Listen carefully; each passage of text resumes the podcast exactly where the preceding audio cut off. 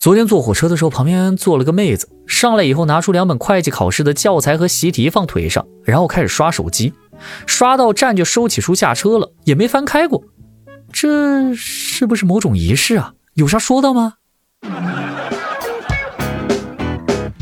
欢迎光临，请讲段子。那是一个充满阳光的早晨，我去家门口附近的米线店吃早饭。付完钱，我就拿了号牌，就顺屁股坐到旁边的位置上。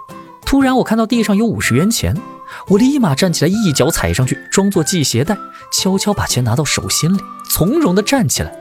这时候，吧台里面传出老板娘的声音：“糟了，是不是被发现了？”小伙子，别那么紧张，那是你自己掉的。同学们，我建议你们以后呢，不要把那些物质上有些匮乏的人叫做穷人，这样很伤人家自尊的。教授，那应该叫什么呀？你可以叫他们价格敏感型消费者。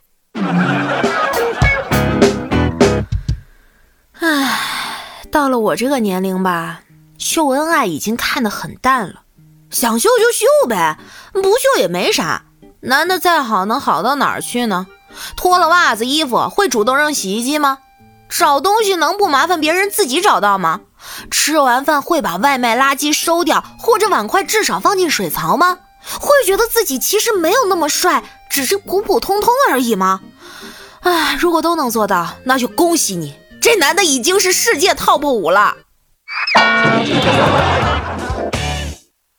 外卖小哥，你跑过头了，你看一下定位。啊！有辆哎，有辆警车在追我，我马上回来啊！哥，我就是警察，是我点的外卖，我同事在车里，就你后面那辆，你停一下车啊！我们这边实在是追不上了。有点意思，情商课。婚礼上，新娘的父亲对新郎说：“我养了二十多年的女儿。”今天就要交到你手上了，你一定要好好爱她。此时，新郎要怎么回答才能显出高情商呢？你才养他二十年，我还得养他八十年呢，兄弟。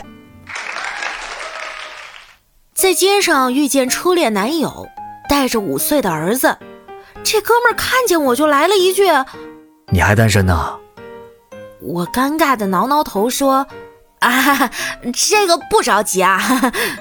为了缓解尴尬，我笑着对他说：“哎，你儿子可真帅，真像你。”结果他赶紧把儿子挡在了身后。你休想打我儿子的主意！我我这……哎，KTV 物价高，大家都知道对吧？还不能自带饮料食品。有一次我去 KTV 唱了一下午，实在是口渴，就叫服务员过来。哎，可乐多少钱？二十五一瓶，先生。多大瓶的？呃，就外面卖两块五一瓶那种的。以前的车马很慢，一辈子都遇不到神经病。现在的网速太快，冲会儿浪就进了疯人院。妈，你信不信我可以一个月不吃饭只喝水还不会死？不信，你要修仙呐？那你还不快给我打生活费？喂，校保卫处吗？快来人呐，出事儿了！您好，请问你有什么紧急情况吗？我们班两个男同学都要跟我谈恋爱，他俩打起来了。那这这……